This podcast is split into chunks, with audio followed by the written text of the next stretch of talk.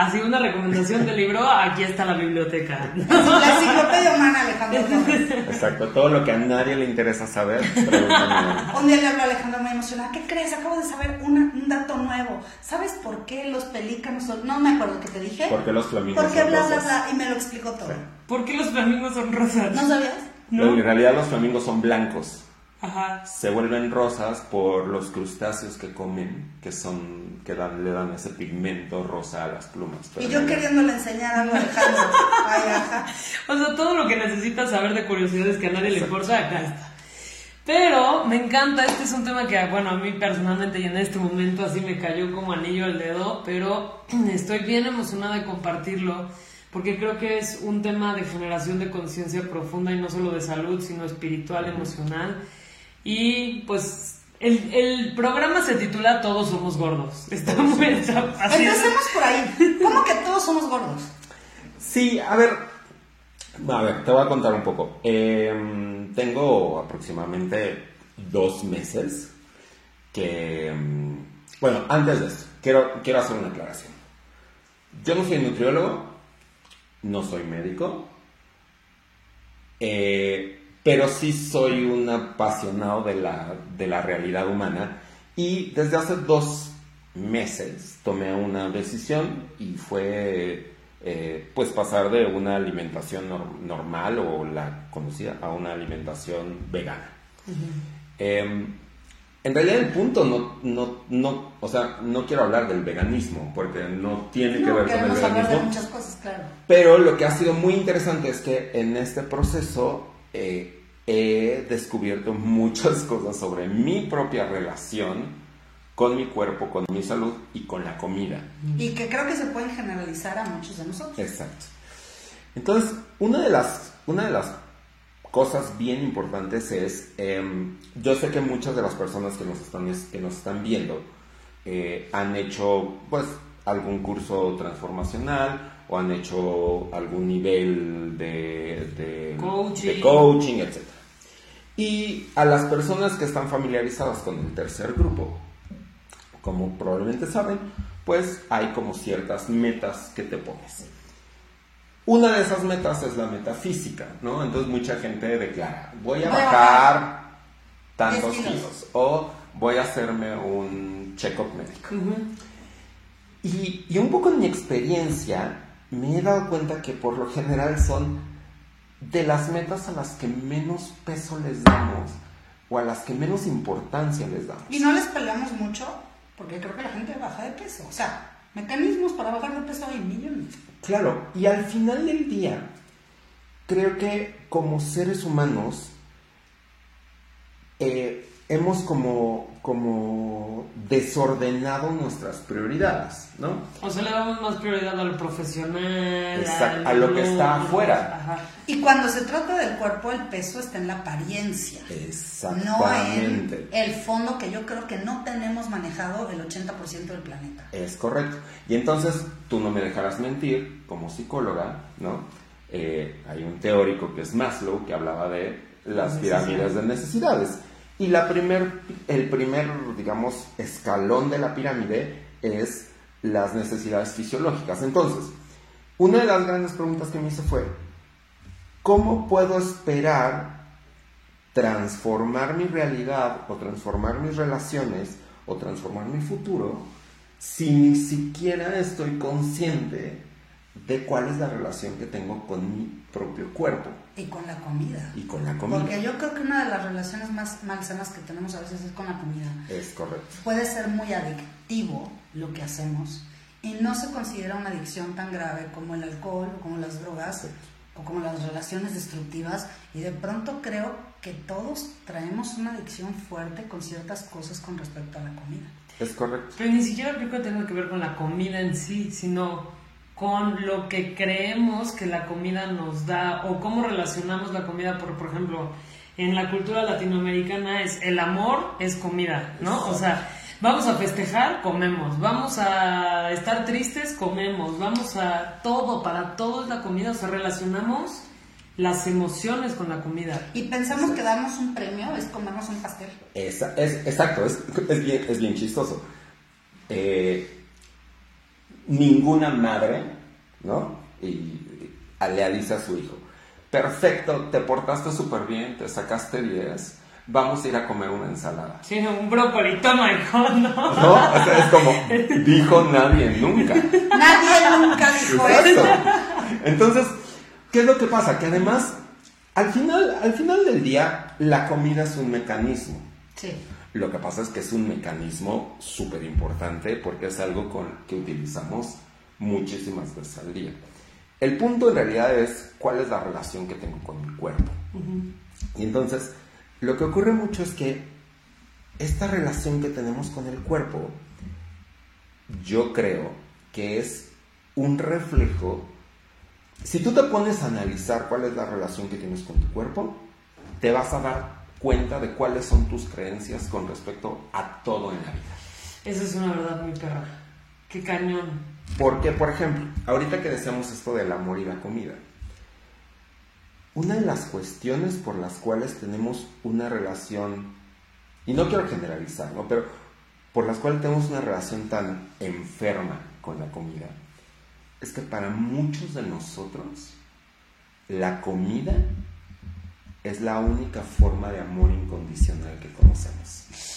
Y lo tenemos súper condicionado desde esto que decías. O sea, la mamá, te portas bien, Exacto. y entonces te amo a través de la comida. Y además, si quiero algo, voy y me compro la comida. La comida está siempre disponible para mí. Exacto. En cambio, si quisieras cualquier otra cosa, así fuera a irte a comprar sexo, está mal visto. Exacto. Y entonces... Pero tu comida vas, la compras y la comes. punto. Claro. ¿Por qué? Porque además, siempre, a ver, y, y veámoslo en, en tu propia familia, ¿no? La forma básica de cuidado de un padre a un hijo es alimentar. Claro. Y muchos de nosotros lo percibimos como una, como una forma de amor. Claro. Entonces, si la única forma de amor que yo encontré de mis padres fue a través de la comida, No, no. Yo voy a tener una creencia fija de que la comida es amor. Y si yo abandono la comida, ¿Qué estoy abandonando? estoy abandonando mi única forma de amor incondicional que conozco. Entonces, si te pones a pensar cómo lo tenemos configurado como adultos es, me fue bien, ¿qué hago? Celebro. Sí. Estoy triste, ¿Cómo? ¿qué hago? ¿Cómo? Entonces, Pero en el fondo es una manera de consolarte, como si fuera el consuelo de nuestros papás. exacto. Un chocolate es como un abrazo. No manches, qué fuerte. Entonces, ¿y, y qué es lo que pasa? Que además lo tenemos, ni siquiera lo tenemos como, en en realidad es como una relación codependiente, porque no es como, ok, me quiero dar un apapacho, ¿sí? Voy a comerme un brócoli. que yo sé, que, que yo sé que además es algo que realmente esto, eh, me está cuidando y, y- y- y me está apapachando el cuerpo. Pero lo que pasa es que es placer. ¿eh? Estamos buscando el placer. Es que esa es la otra No dimensión. estamos buscando la salud. Exacto. Es, es, donde, es donde esto se complica, porque ¿qué pasa? Que también como adultos, una de las cosas que, hemos, que tenemos tergiversada es, la, es esta relación entre amor y placer. ¿no? Y tenemos confundido lo placentero con el amor. Entonces, sí, por supuesto, si yo me trago 4 kilos de chocolate, es muy placentero. Pero, Pero no. momentáneamente placentero, porque yo te voy a decir que también creo que nuestra memoria de corto plazo, nuestro foco en el corto plazo es demasiado grande, porque placentero es el instante que me lo como. Pero a ver, ¿es realmente placentero comerte una hamburguesa? O sea, ¿es realmente placentero atragantarte un lo que fuera? O sea, al final, físicamente luego te terminas sintiendo mal. Exacto. Pero ya ni lo percibes. Exacto. Pero incluso si regresamos todavía más, o sea, una capita más abajo. ¿En qué momento decidimos el chocolate es placentero y el brócoli Es una interpretación. O sea, es una interpretación. Simplemente, si lo vemos de manera neutra, es un sabor.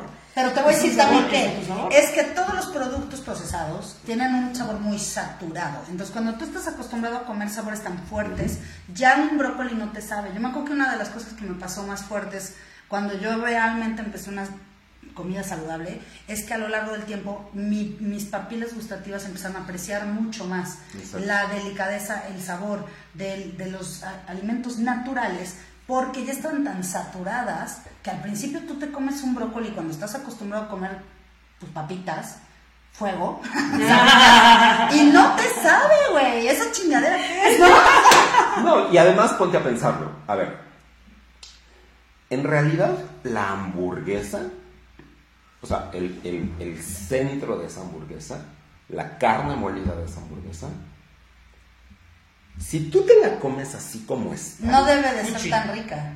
Fuchi. no, o sea, sabe bien porque tiene sal, porque tiene eh, aderezos, porque, Porque le tiene pusiste una catsup. capa de queso, que le, pu- porque le pusiste catsup, porque le pusiste mostaza, porque le pusiste mayonesa, porque le pusiste unos pepinillos, porque le pusiste El pan, ajá.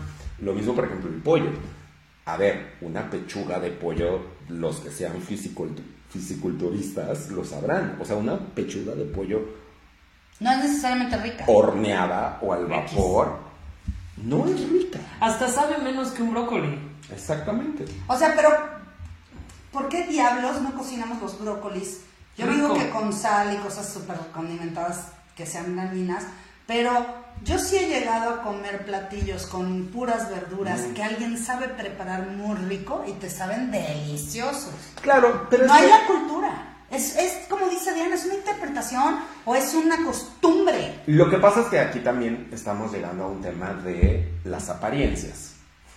¿Y qué ocurre?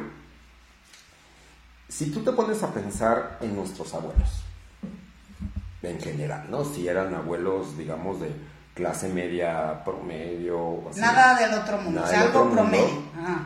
Pues tus abuelos probablemente llegaban a comer carne una vez a la semana, ¿Ah, sí? dos veces a la O sea, semana. mucho menos que ahorita. Claro, porque la carne era muy cara. Y además, entonces, ¿qué, qué ocurrió? Que la carne se volvió un símbolo Estatus. de estatus. Oh. Eso también está cañón. Exacto. Entonces, pe- pero, pero mira, vámonos a regresar un poco. Ni siquiera tiene que ver en sí con la carne, porque siempre puedes tomar mejores decisiones, ¿sí? O sea, no es lo mismo comerme una hamburguesa a comerme a lo mejor un bistec sin grasa. Ni, ni, creo que ese es un- el tema del veganismo es como completamente aparte. Pero quiero regresar a lo que dijiste. ¿Por qué tenemos con- configurado que el brócoli No es rico. no es rico y el chocolate sí. lo que, es lo que digo, está cañón. Porque el chocolate siempre ha sido una recompensa. Entonces, ¿qué pasa? Si tú analizas la relación con tus papás, digo, por lo menos, en mi casa no era como que había helados y había No tanto, no estaba tan a la mano. todos los días. Eran recompensas. Eran de, oye mamá, quiero un helado. Ok, te lo ganaste. Ajá, ándale. ¿Te portaste bien? Exacto. Entonces el domingo sí te voy a llevar a Sí, sí, está Roxy. Ah, Entonces, si te das cuenta, es un poco casi, casi como si nuestro cuerpo fuera una relación codependiente. Y además te voy a decir una cosa, en nuestra época, en- literalmente cuando éramos niños, no había tantos productos eh, como para tener en tu casa. O sea, no era así que tuvieras los helados de Ben and Jerry's Sí, ¿no? de 50 sabores diferentes para llevarte en el supermercado. O sea, hay muchas cosas que llegaron después, entre más productos americanos empezaron a entrar Claro. a México. Yo me acuerdo cuando llegó por primera vez un Milky Way. O cuando llegó McDonald's a México y las colas, colas, colas, colas. Sí creo que comíamos más sano cuando nosotros éramos niños y seguro nuestros papás y abuelos mucho más. O sea, y si nos vamos más atrás y atrás y atrás y atrás, entonces Claro. llegamos a un lugar en el que pues, nos alimentamos bien, ¿no? Claro. O mejor, Y al final del día también el, el tema es este. Incluso, incluso si quitamos el tema de la alimentación, que es muy importante, pero ¿qué tan responsable eres con tu propia salud? Es decir, vamos, a- vamos a imaginar esto. Sí, voy a comerme unas flautas con crema, con queso, fritas, deliciosas. ¿Es lo más sano para mí? No. No forzosamente. Pero también analiza cómo te lo comes.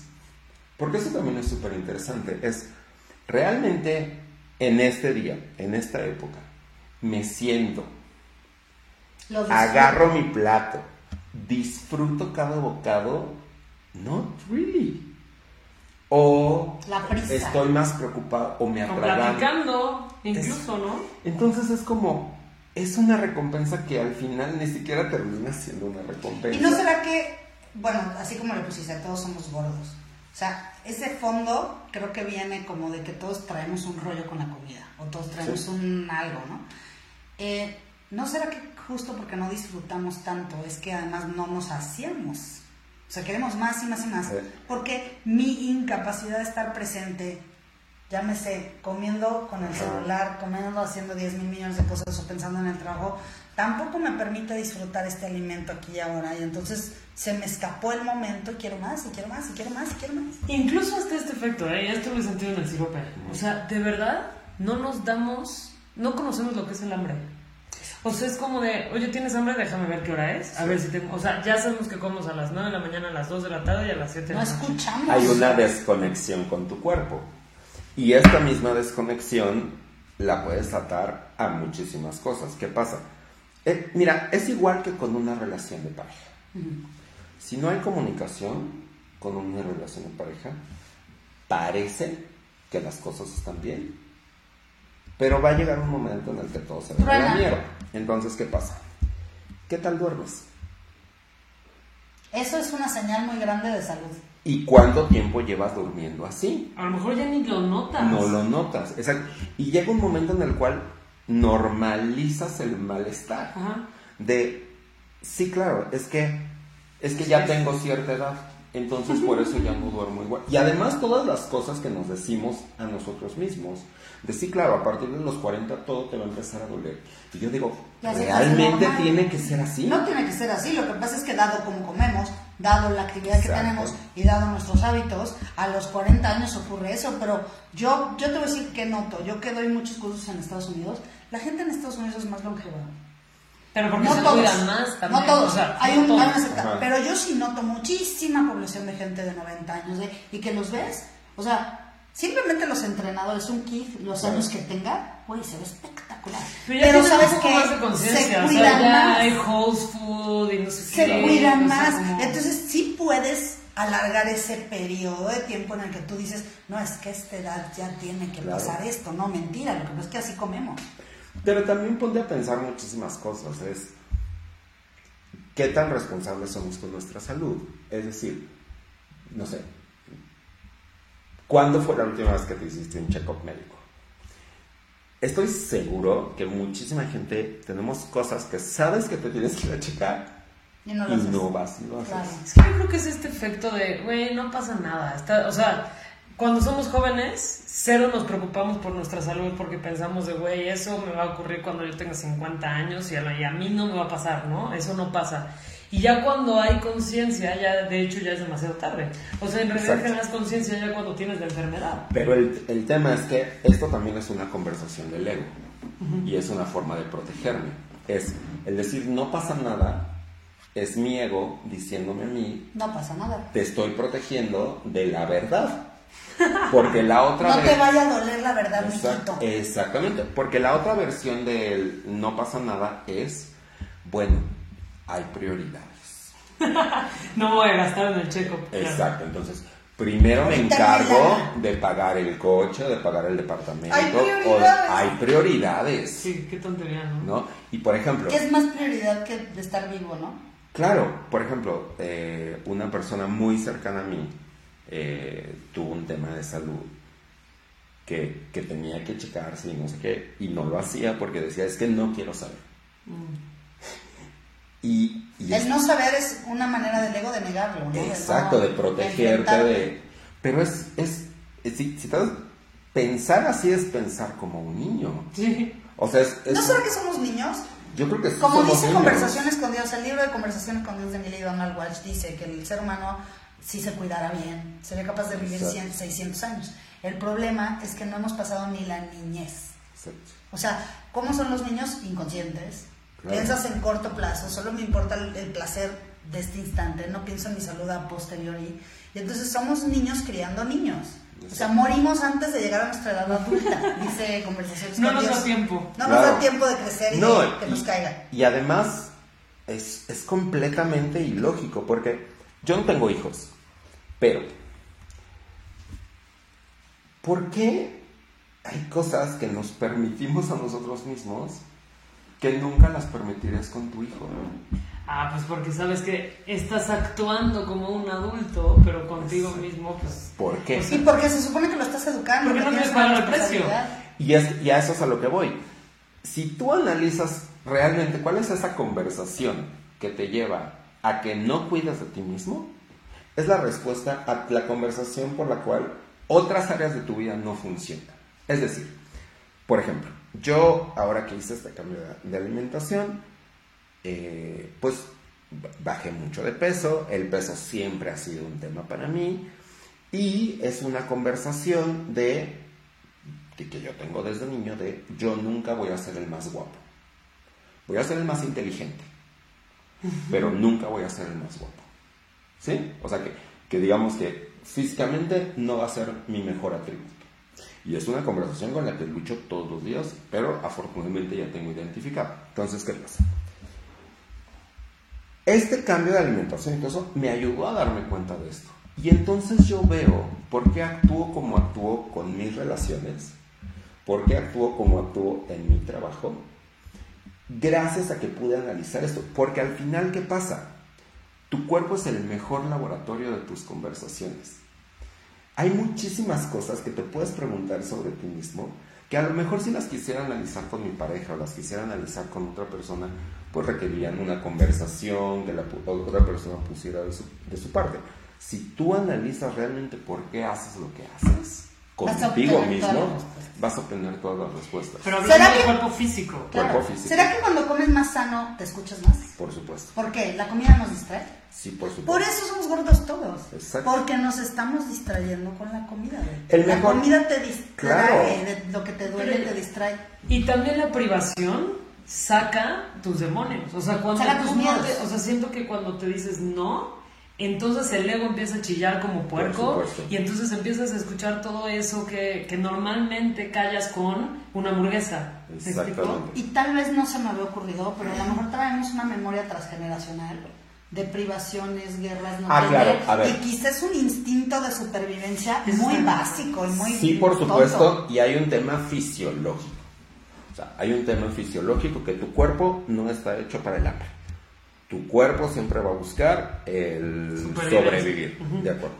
Pero quiero que notes un poco como la palabra que dijiste, que fue privación. No tiene por qué ser privación. Claro.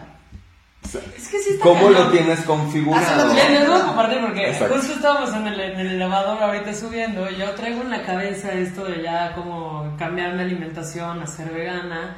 Y entonces le. X, por hacerles del destino, justo este programa en este momento. ¿no? No hay güey, Alex, neta, o sea, me caíste así divino, ¿no? Y entonces en el elevador le pregunto, oye, ¿qué, ¿qué onda? ¿Cómo está este rollo de ser vegetariano? Y me dijo, no soy vegetariano, soy vegano. Y le digo, mucho peor. Y me dice, cáchate. O Mira sea, cómo piensas que es peor. peor. O ¿Por sea, qué? ¿Quién dijo, no? Porque la interpretación que tenemos de la comida es una jodidez. O sea, honestamente, está 100% relacionada a un placer muy momentáneo, de un segundito en tu boca, que además yo creo que tiene más que ver con el azúcar que con otra cosa. O sea, con sustancias que nos saben, según nosotros, rico.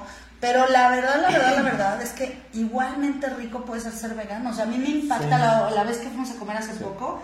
Y la verdad es que comimos delicioso y que comimos puras cosas sanas. Sí, y, y mira, y yo creo que, a ver, y por eso hacia, hacia esta distinción, ¿no? o sea, yo no soy ni nutriólogo ni médico, pero yo creo que incluso podríamos eliminar el aspecto, digamos, molecular de la comida, que si tiene mucho azúcar y que si el azúcar es adictiva, o que si la grasa, o que si la caseína de los lácteos, eliminemos todo eso.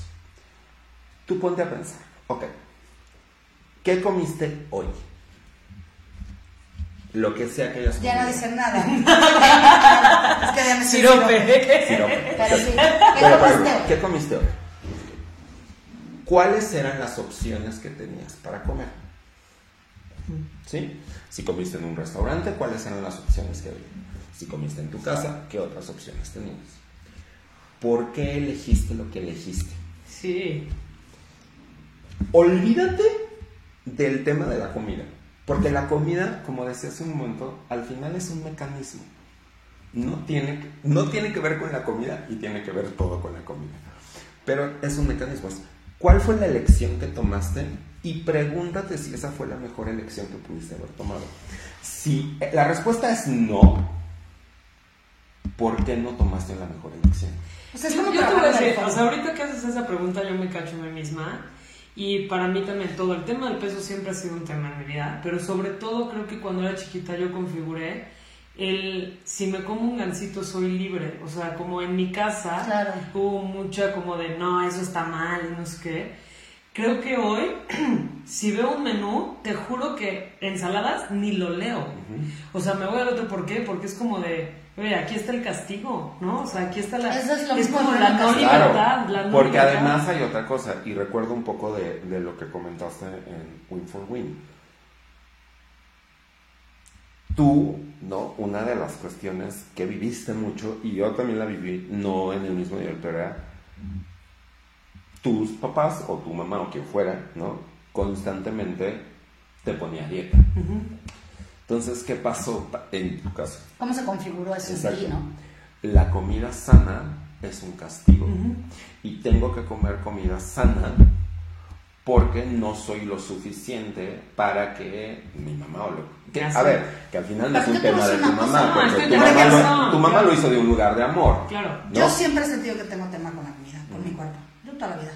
Yo nunca he pensado que estoy ok con eso. Y me impactaba que me contabas el otro día que, que estabas hablando con un amigo tuyo que es muy famosón, pero no voy a decir quién, que está guapísimo además, y que decías, es que él también me dice que siempre ha tenido un tema con la comida. Pero es que, por ejemplo, yo, he- yo tengo amigas que están hermosas, flaquísimas, preciosas, perfectas, y tienen un súper tema con la comida, güey. O sea, yo, por eso le pusimos al programa Todos Somos Gordos, porque Sí. es que hasta la gente que parece que es flaca o que, o que no tiene, no, no tendría por qué tener un tema, a veces el tema es que es flaco.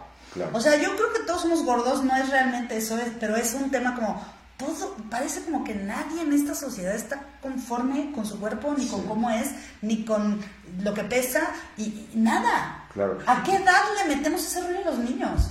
Claro, no, y, y- y la, y la cuestión es esta, que es, también hay, hay otra cuestión, que es, como decías, estamos muy enfocados en el hacia afuera, en lo que es tangible. Entonces, ¿qué pasa? Que como estamos preocupados por cómo me veo, ¿sí? más que cómo me siento, entonces se viene toda esta, ¿sabes? Círculo vicioso de hago una dieta que me mato de hambre, Obviamente fue tan terrible para mí. Exacto, fue horrible. Entonces termina, Me lanzo como gorda en tobogán, porque ya soy libre, cinco cinco porque ya soy Sí. libre. y ahora sí Entonces, me lo merezco. subo me más. merezco este pastel. Y normalmente subo más de lo que estaba originalmente, entonces me siento peor. Ajá. Entonces soy, soy menos valioso. Entonces ahora me tengo que castigar más. Es como el alcohólico. Y menos vuelves a hacer una dieta porque dices, ¿para qué, no? O sea, Es un círculo vicioso. Sí, está cañón. Todos somos adictos a la comida de alguna manera. Yo siento que sí. O sea, traemos mal entendido, totalmente Sí. chueco lo que es comer. Y yo creo que también es la comida y yo creo que también todos lo podemos traducir a algo. O sea, a lo mejor no es la comida, pero a lo mejor es el refresco. Claro. O a Sí, lo o sea, mejor no es la comida, pero a lo mejor es el A cigarro. veces son los dulces, O o a alcohol, veces el es dulce, este, exacto. Siempre hay- el pan, o a veces es Exacto. otra cosa. Pero sí creo que las- la comida es la droga socialmente aceptada. Claro. Y de hecho validada y hasta enaltecida. Por Porque supuesto. además llegas a la casa como tú dices de la mamacita mexicana o lo que sea y no nada más es yo tengo configurado que si como rico mi mamá me quiere porque me hizo comer. Yo creo que tu mamá tiene configurado si me quieres y se comió todo lo que le hice de comer y estuvo Claro. rico. O sea, también es un rollo de aceptación de te gustó mi hijito y estuvo tan padrísimo Por y que me y te- y que me quieres más, putas madres, o sea, es, es un círculo para, de ida y de venida. Sí, por ejemplo, este, no sé, me ocurrió hace unos días. Este, me invitaron a comer a casa de unos amigos em, y pues yo les pregunté, oye, ¿qué, ¿Qué vas a hacer? comer? Tal, tal y tal. Ah, pero eres vegano. Dice, ¿qué te hago? Le digo, no te preocupes, si no te molesta, yo voy y yo llevo algo, o llego ahí y pido algo de Uber Eats, no como crees. Uber Eats tú y uno son... ¿Cómo no te voy a dar de comer? Es como un insulto, como, una, como un desprecio, como un rechazo. Y además también hay que pensar otra cosa, y, y- y regresando a este tema del amor incondicional, también hay que ser bien conscientes. Y muchos de nuestros padres tienen o tenían un nivel de conciencia distinto. Y para ellos sí era una forma de amor. ese. El a lo mejor gastar más dinero en algo o en una golosina o en un helado, sí era una forma de amor. Yo me acuerdo que mi mamá alguna vez me salió con la jalada de que el alimento más completo que había era un helado. O sea, o sea, ¿por qué? Porque también yo creo que esto viene de que corporaciones han mandado mensajes de que la carne es saludable o que la leche es la, la- la mejor fuente de calcio o que la chingada porque les conviene, güey. Porque hoy, hoy tenemos una creencia diferente de lo que es saludable a lo Claro. que era saludable cuando yo era niña. O sea, mi mamá decía, no hay nada mejor que que te comas un sándwich, mijita. Sí. O sea, porque ella pensaba, un sándwich sí es alimento de verdad, mejor un sándwich que unas papitas. Claro. Hoy un sándwich, dices, no manches, el pan, el queso, el lo que sea, no. Sí, por eso... Pero es que han cambiado la- las creencias con respecto Y a... además se ha investigado mucho más, pero por eso digo, al final del día yo creo que podríamos tener una discusión eterna de qué es mejor, si la dieta paleo o la dieta cetogénica o la dieta vegana o la dieta vegetariana. O Pero sea, me encantó lo que decías con hace rato. Porque tú decías, yo puedo ser vegano y comer de la chingada, porque Ah, claro. comer Oreo. O sea, una Oreo es vegana y no manches, o sea, me estoy dando en la torre. Sí, a Yo creo que la clave, la clave, la clave es lo que la pregunta que hiciste hace un momento. O sea, cuando te enfrentas a una elección de comer, ¿Qué ¿por qué eliges lo que eliges? Más que qué Exacto. eliges, es cuál es, o sea, cuál es el deseo o el impulso que está sosteniendo la elección, porque yo pienso que en su mayoría es pertenecer, es ser amado, es recompens- recompensarte, que en el fondo también es como sentirte amado por ti mismo. Y que o no- el revelarme. O el revelarme, o claro, ser libre, eso que decías ahora sí lo que yo Sí. diga. Exacto. Y es eso, o sea, al final del día es... eh, Por eso decía, ¿no? Esta relación con la comida te va a dar todas las respuestas de tu vida, porque requieres un nivel de conciencia y necesitas estar consciente de lo que haces a cada momento, ¿no? Así como, por ejemplo, por ejemplo, el ejercicio, ¿no? ¿Por qué haces la cantidad de ejercicio que haces? ¿Podrías hacer más ejercicio? No sé. Sí. ¿Por Pero qué es no esta lo haces? búsqueda de mm, evitar el dolor eh, y buscar el placer momentáneo. Porque no lo vemos a largo plazo. Porque si al final tú dijeras, híjole, todos decimos, ay, me duele, ay, qué incómodo, ay, sudo, ay, qué horror, ay, qué cansancio. Y ves el dolor del ejercicio momentáneo, porque no vemos a largo plazo, güey. Nuestra incapacidad de ver hacia adelante es lo que yo siento que nos hace tomar las elecciones que tomamos. ¿Y sabes quién actúa así? Los Un niños. niño. Lo quiero hoy, lo quiero ahorita. Exacto. Entonces es como si Más fuera... bien todos somos gordos, es- todos somos una bola de squinkles. Exacto. ¡Ah! Exacto. Entonces, a ver, si, si en realidad hay dos Alejandros y hay dos Dianas y hay dos Bebes, la Bebe adulta y la Bebe niña que viven en el mismo cuerpo, ¿por qué no criamos a este niño? Claro. ¿Y por qué no lo criamos como criaríamos a nuestros Educa propios hijos? hijo, carajo. Exacto. Pero el hijo que está dentro de ti, que se llama. Exacto, se llama a Dianita o a Alexita, Alejandrito sí. o a Veres. Sí. Veres- Que quiere ahorita, Está increíble ahorita. Berenicita. Berenici- Verita. Verita. ¿cómo sea? Dianita. Exacto. es- Alexito. Es, porque te digo, podemos hablar, te digo, de, de, de la comida por horas y va a haber gente que va a estar a favor, va a haber gente que va a estar en contra. En contra. Ni siquiera, ni siquiera mi intención es que la gente deje de comer carne. Pero escribe, tú escribe a ver cuál Yo- es la dieta que tú estás siguiendo, si la sigues o no. O ninguna, ¿Por qué tanto la rompes? Yo, O sea, yo simplemente digo, y creo que, o sea, lo que para mí sería un, un mensaje increíble es, checa cuál es la decisión que estás tomando y si no podrías tomar una mejor decisión. Y si no la tomas, también se vale. O sea, a ver, si te quieres tragar un helado, trágatelo.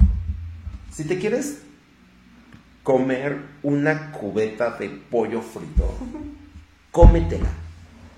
pero sé consciente de por qué lo estás haciendo. Yo creo que si hacemos ese ejercicio por lo menos, yo estoy segura que a la larga, si de verdad lo haces diario, vas a terminar tomando mejores elecciones. Exacto. La verdad, sí. Exacto. Por ejemplo, otra muy fácil. No desayunar. ¿Cuál es? Hay mucha gente que dice, yo no desayuno porque o no me da hambre O porque me da no me da No me da tiempo. tiempo, ajá. ¿Cuál es esa conversación? ¿Qué es más importante Que tener energía. que tener energía al iniciar tu día? Está cabrón. Entonces, todas esas decisiones que tomamos a lo largo del día, por ejemplo, yo, yo tenía una creencia bien importante y era, yo no me puedo ir a dormir si no como pesado, ¿Por qué? Porque no te dabas sueño. porque necesito que me dé el mal del cuerpo para dormirme. Porque O no sea, podía dormir. o sea, entonces yo y ahora me has dicho que has dormido mejor. duermo mejor, obvio, si ceno, pero ceno normal, ¿no? Y, y, a ver, y tampoco no compares lo que ceno ahora, que además ceno más en volumen, pero ese es otro tema, ¿no? Lo que Pero ahora no con lo que pesado. antes. O sea, porque antes era de, ok, voy a pedir, no sé, una pechuga empanizada con queso gratinado y pasta. Bien. ¿Con qué lo voy a acompañar? Con una Coca-Cola. Una copa de vino, ¿no? O una chela lo que sea. Y después, pues falta el munchie, ¿no? Entonces, pues que una rebanada de cheesecake. O, o sea, ¿Así cenabas? Malditos hombres. más de una vez. Quisiera comer lo que comen los hombres. Porque siento que yo, nada que ver, güey. O sea, te me acuerdo cuando hicimos el reto del kilotón, el primer Sí. kilotón lo hice con Alejandro. Sí. Y yo te juro por Dios, me sentaba con Vicente y con Alejandro, comíamos exactamente lo mismo y estos cabrones bajaban y yo Ah, nada. sí, es que los hombres son- ¡No manches! No, y, y al final es. O sea, y, y- y en verdad, estoy bien contento del peso que he bajado. ¿Cuánto has bajado? Yo tengo curiosidad. 12 ¿En cuánto kilos. tiempo?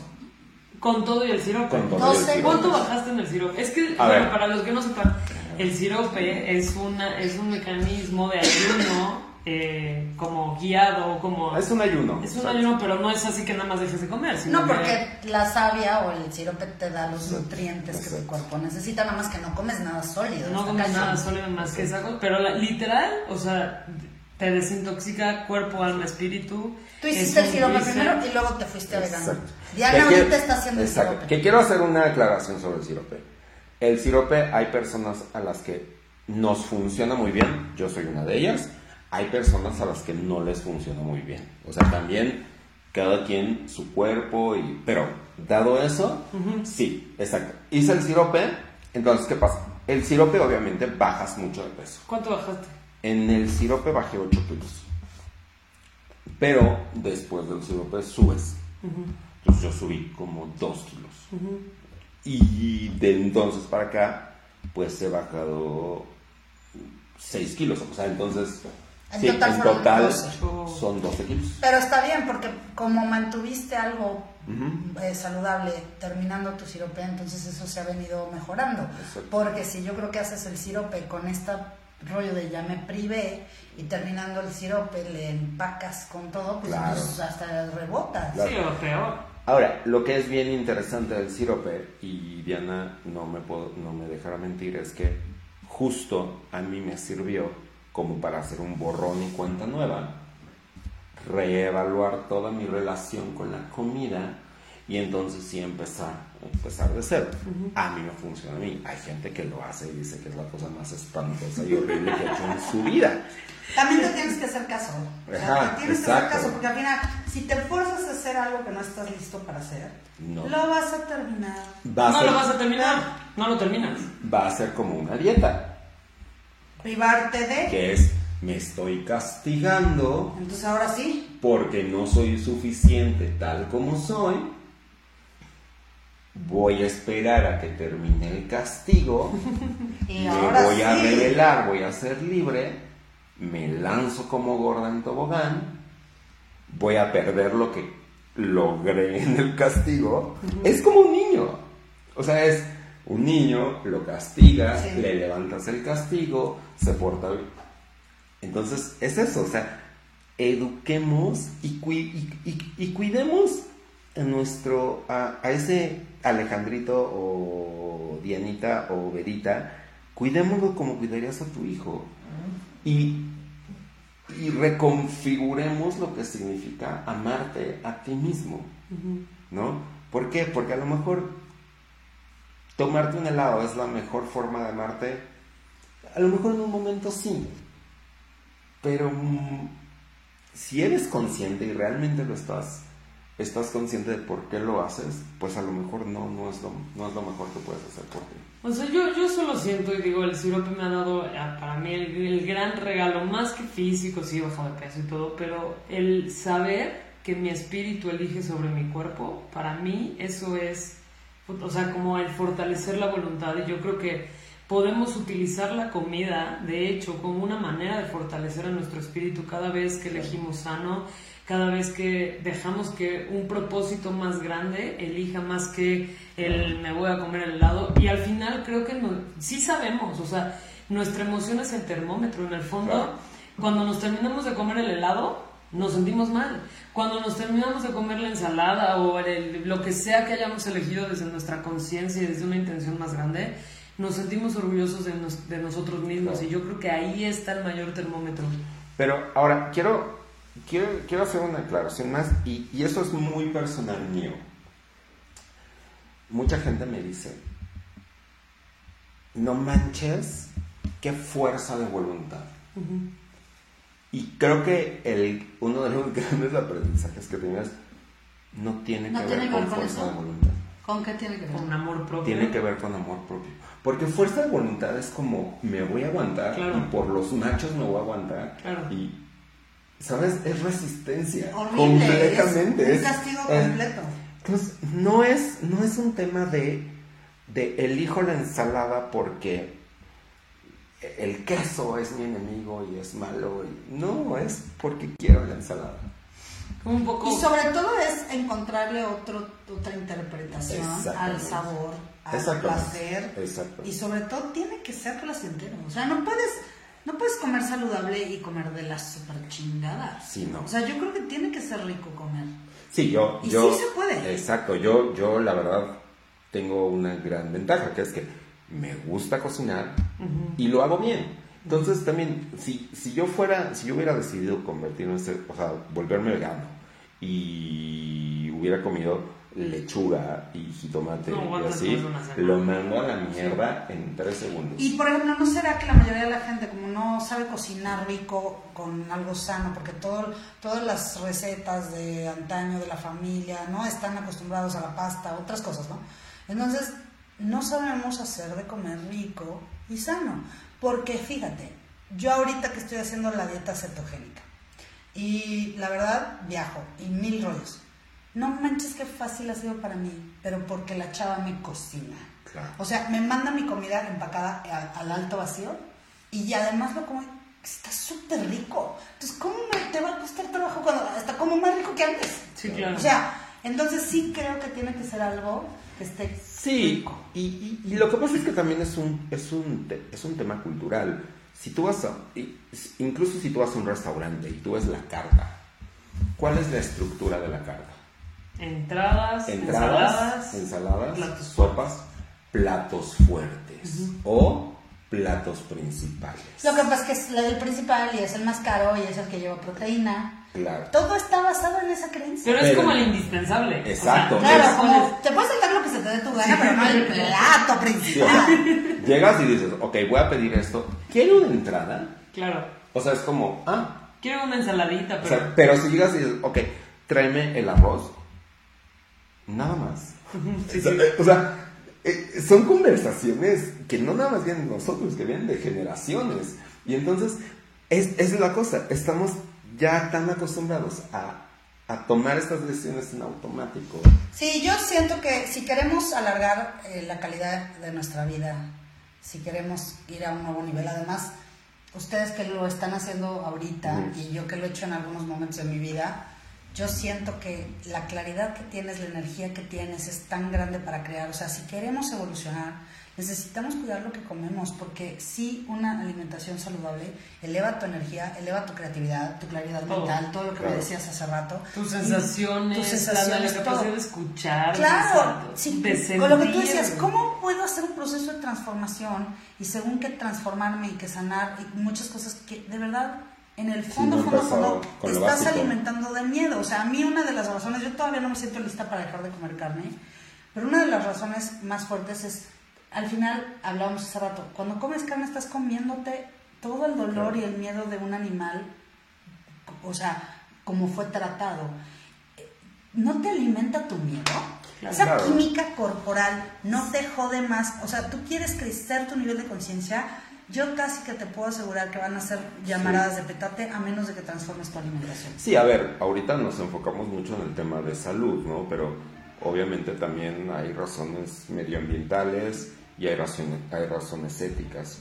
Yo creo que también tiene energéticamente, más allá de lo que haces por tu cuerpo, pues también el comer de una forma más responsable también manda un mensaje allá. ¿Cuántos, cuántos, cómo estamos jodiendo el Amazonas? No, está cañón, es que, o sea, bueno, llevo un día investigando esto, ¿no? Pero sí estoy impactada. Creo que decía que el, el 14% del Amazonas se ha perdido porque lo ha convertido en espacios para, pues, como crear más ganado. Ganado, por la industria alimenticia. Y yo te voy una cosa, no manches. O sea, el Amazonas se muere y pues, se muere el planeta. O sea, ya ni siquiera digas amor propio. ¿Tú crees que comer tiene que ver con tu amor propio? A lo mejor tiene que ver con tu amor por el planeta Tierra.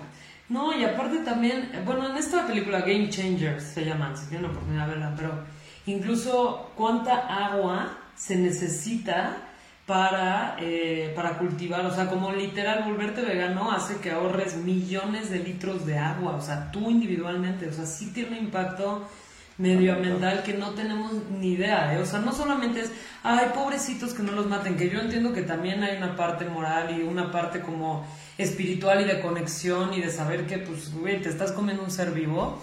Pero más allá de eso, nos estamos matando a nosotros, nos estamos matando el planeta, literalmente.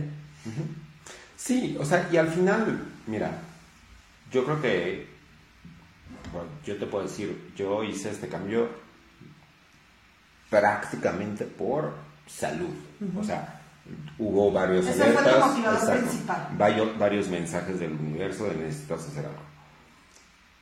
Además, yo dije, ok, además estoy siendo más responsable con el medio ambiente y, y no, y no como no apoyo el, digamos, el maltrato animal. Y hay gente que lo hace por el tema del maltrato animal. Y es súper válido. Y hay gente que lo hace por razones ambientalistas. Yo creo que al final del día es un tema de conciencia. Y es un tema de por qué tomo la decisión que tomo. Eh, te digo, creo que nos podríamos poner a discutir como la... Pero queremos evolucionar el planeta, queremos evolucionar la conciencia. Y al final es tomar mejores decisiones. O sea, no puedes pretender que estás transformando tu vida, que eres muy consciente y no, y no mejorar tu forma de comer. Yo creo que un mensaje que me llevó mucho de lo que decía Alejandro y sí es importante es, y cuando no estás listo y lo haces por hacerlo y luego te regresas y al final hasta le jodes más a tu cuerpo. Pero ve dando pasos pequeños hacia adelante. O sea, ¿qué cosas sabes hoy que te hacen daño que podrías ya dejar, que estás listo, que podría ser tu primer paso? Y ve dando pasos hacia adelante. Yo sí sé que entre más sano comes, menos se te antoja. Es comer mal, o sea, menos, menos te gusta. Y yo creo que hay ejercicios, yo creo que hay, hay ejercicios que te pueden ayudar. Porque incluso si ni siquiera lo decides cambiar, yo creo que si cada vez que tú te sientas a comer, primero, cada vez que decides que vas a comer, analizas cuáles son las opciones que tienes y te preguntas cuál es la que más se me antoja. Esta. ¿Es la mejor opción para mí? No. Porque la estoy eligiendo. Cómetela. Empieza, empieza con eso. Sí, claro, empieza con ese ejercicio Pero empieza con ese ejercicio mental. Y muy probablemente pronto vas a ver que tu comportamiento, tus elecciones van a empezar a cambiar. Y yo creo que también otro muy buen ejercicio es aprende a comer presente. Es decir, sea lo que sea que vayas a comer, trata de realmente, exacto, no veas la televisión, no tengas una... ¿Por qué? Porque además eso te va a ayudar a escuchar a tu cuerpo. Cuando ya estés satisfecho. Cuando ya estás-. Exacto. Yo creo que estas son dos, como dos prácticas que, que yo creo que realmente pueden tener un cambio bien importante en tu vida, ¿no? Y, y eventualmente tomar mejores decisiones. Y la tercera es, ¿se lo daría a mi hijo? Sí, no. Esa es una buena pregunta. Entonces, ¿por qué me lo, por qué me lo estaría dando a mí? ¿No? Creo que es como un tercer. Porque ya- además en el fondo se lo estás dando a tu hijo, porque se va a morir eres tú. Porque además hay otra cosa. Y lo vas a dejar huérfano. Sí, y además hay otra cosa. Tus hijos van a, Van a hacer lo hacer que lo que haces, no, no lo que- dices.